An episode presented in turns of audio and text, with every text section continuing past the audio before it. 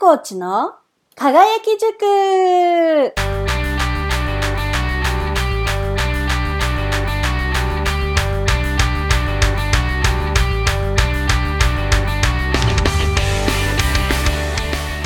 おはようございます。関係コンディショニングコーチ兼コーチ育成トレーナーの市原さやかです。第10回となりましたさやコーチの輝き塾です。先週夏休み取りまして2週間ぶりの配信になりますね。この状況なので全然遠出せずにその代わりの家事を夫にお願いして楽したりなんていう風な過ごし方してました。でもね実はあの夫まだ夏休みなんですよ。なので私もまだ非日常感があります。とはいえ今週からまた私は日常なので張り切っていきたいと思います。では今週もコーナーに参りましょうさあコーチのおすすめコーナー今週のおすすめはアウトプットをしようということです。結構自分の成長を考えてインプットをするってことあるんじゃないでしょうか。本を読んだり、勉強したり、あの人に話を聞きに行ったりとか、あと講座とかセミナーに参加するとか。そういうのがインプットですよね。自分の中に知識とか体験を入れるっていうこと。インプットが悪いっていうんじゃなくて、まずアウトプットをしてみませんかっていうことを今週はお勧めしたいと思ってます。ちょっとね、想像していただきたいんですけれども、自分が器だと思ってください。コップでもいいし、容器だと思ってください。器の中には今までの知識とか経験っていうのがたくさん入ってますよね。で、そこにインプットしようと思っても、もしかしたらなかなか入っていかないかもしれません。というのも今までのものがいっぱい入っていてちょっともう容器から溢れそうだよっていう状態かもしれないです。だからこそ一回アウトプットをして中身を出してからインプットをした方がいいよ効率的だよということです。一度ね、まあ、空になった容器器ってものすごい吸収します。ちょっと考えていただきたいんですけれどもあのグラスに半分ぐらい水入れてさらに水を水を入れようと思ったらその半分しか入らないじゃないですか。でもグラスを一回空にしてゼロにした状態でもう一回水を入れようと思ったら半分残っているところに半分を足すよりも倍入りますよね。まあこれはねあのお水のことだけれどもでも実際に私たち人間っていうのでもやっぱり質のいいインプットをしたいなと思ったら今頭にあることを一度アウトプットして空にしてからの方が必要なもので満たすことができるんです。質のいいインプットもしくは必要なもので満たすってことなんです。私の経験ちょっとお話ししますね。私6、7年前からブログやってたんです。当時キャリアカウンセリングの資格を取る前で知識も経験も何にもない状態だったんですよ。でもなんか発信したいなと思って、まあ、将来的に個人で仕事をできればいいなと思ってブログ始めることにしたんです。最初はね、全然やっぱ反応がないんですよ。でも少しずつ反応があると、やっぱりね、より質のいいことを発信したいなっていう自然に思うんですね。人の役に立つようなブログになればいいなっていうふうに思って。なので、キャリアカウンセリングをじゃあ学ぼうって学んで、なんかいろんな理論を勉強するので、こういう理論と自分の体験を組み合わせて発信するとか、まあ、資格を取ってどんな支援をしたいとかということもかあの書いたりとか、あと人間関係を変える関係コンディショニングを学んで、関係コンディショニングってこういうものだよってこういうふうに人って変わ関係性が変えられるんだよとかそういうのを書いていったんですよ。知識と自分の経験交えて書いていったんです。そしたらね、結構ブログにも反応いただくようになったんですよ。セッションしてくださいっていうのもありましたし、記事を書いてもらえませんかっていう風なのもあったりしたんですね。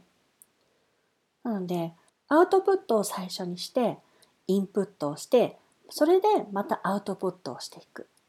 そこで反応があるとまた質のいいインプットをしようって思ったりとかあとああこれ気になるなとかあこれ学んでみようかなっていうものとか自分アンテナに引っかかることが出てきました。自分は経験がないからまずインプットっていうことを考えているのであれば今の状態で全然いいと思います。今のあなたにしか話せない経験っていうのがあるから。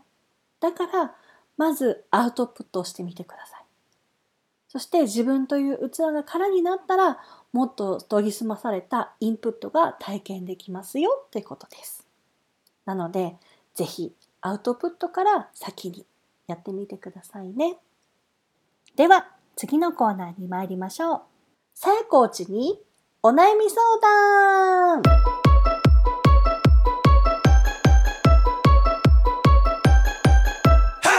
今週のお悩みは気が合わない人と一緒に仕事をしなければいけなくなりました。こういう時はどうしたらいいですか？というお悩みです。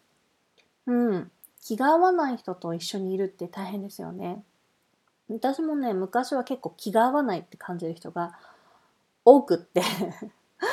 大変でした。だからすごい気持ちわかります。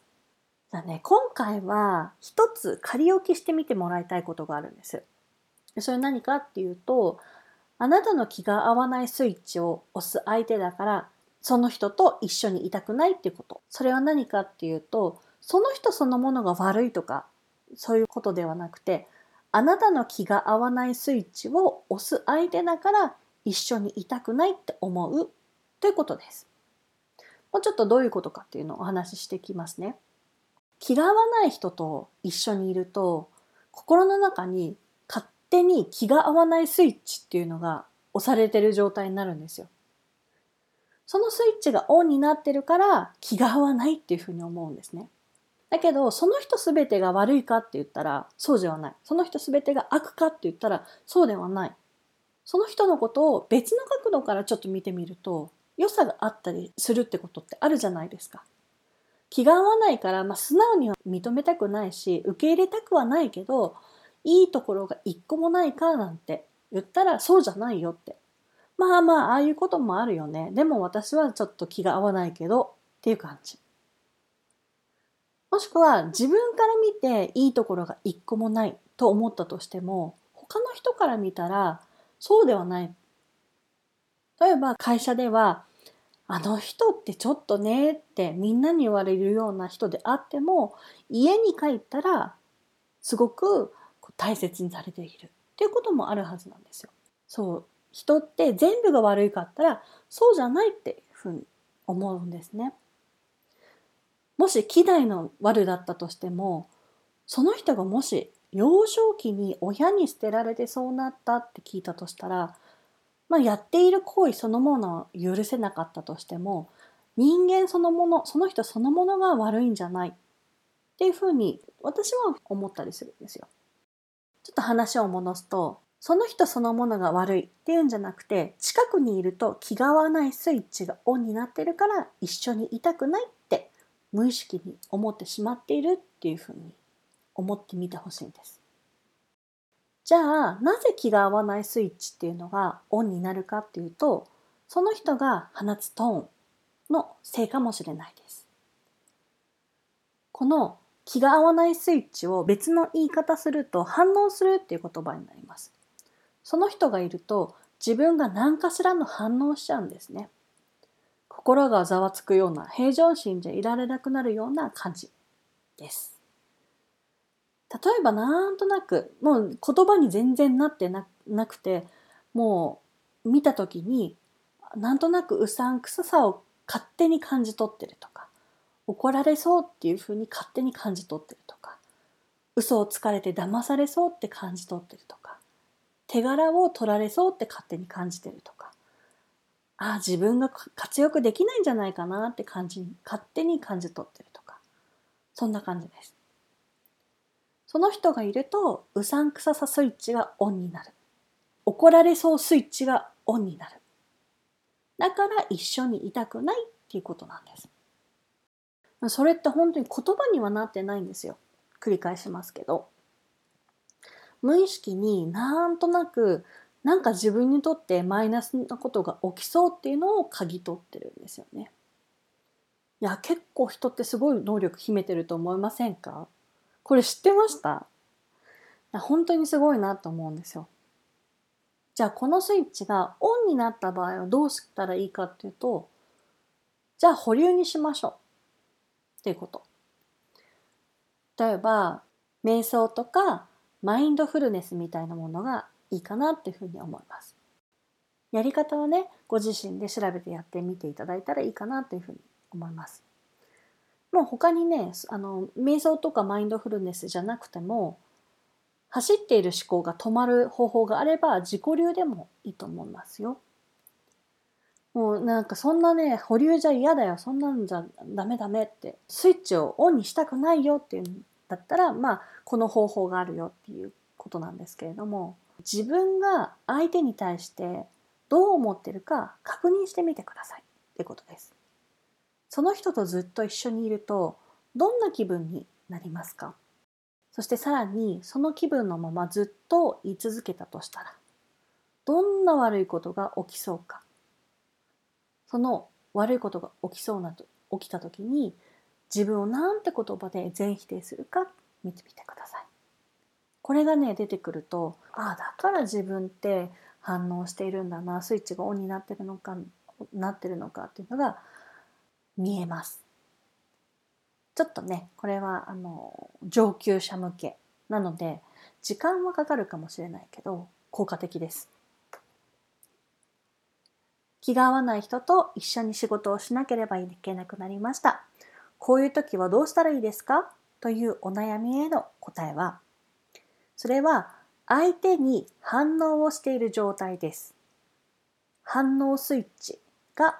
オンになっているので、保留にするかオンにならないように深く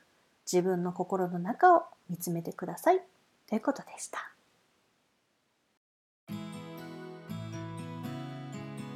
では今週も終わりが近づいてきました。来週は初めてゲストをお迎えする予定です。イエーイ！どんな感じでやろうかってまだちょっとね考えてるんですけどドキドキとワクワクのミルフィーユ の状態です。ちょっとねさっきこれ言いたいってミルフィーユ言いたいって思った。すいません。言いながら笑っちゃいました。あ本当にね私から見てとっても素敵で大好きな方なのでもうぜひ楽しみにしていってくださいね。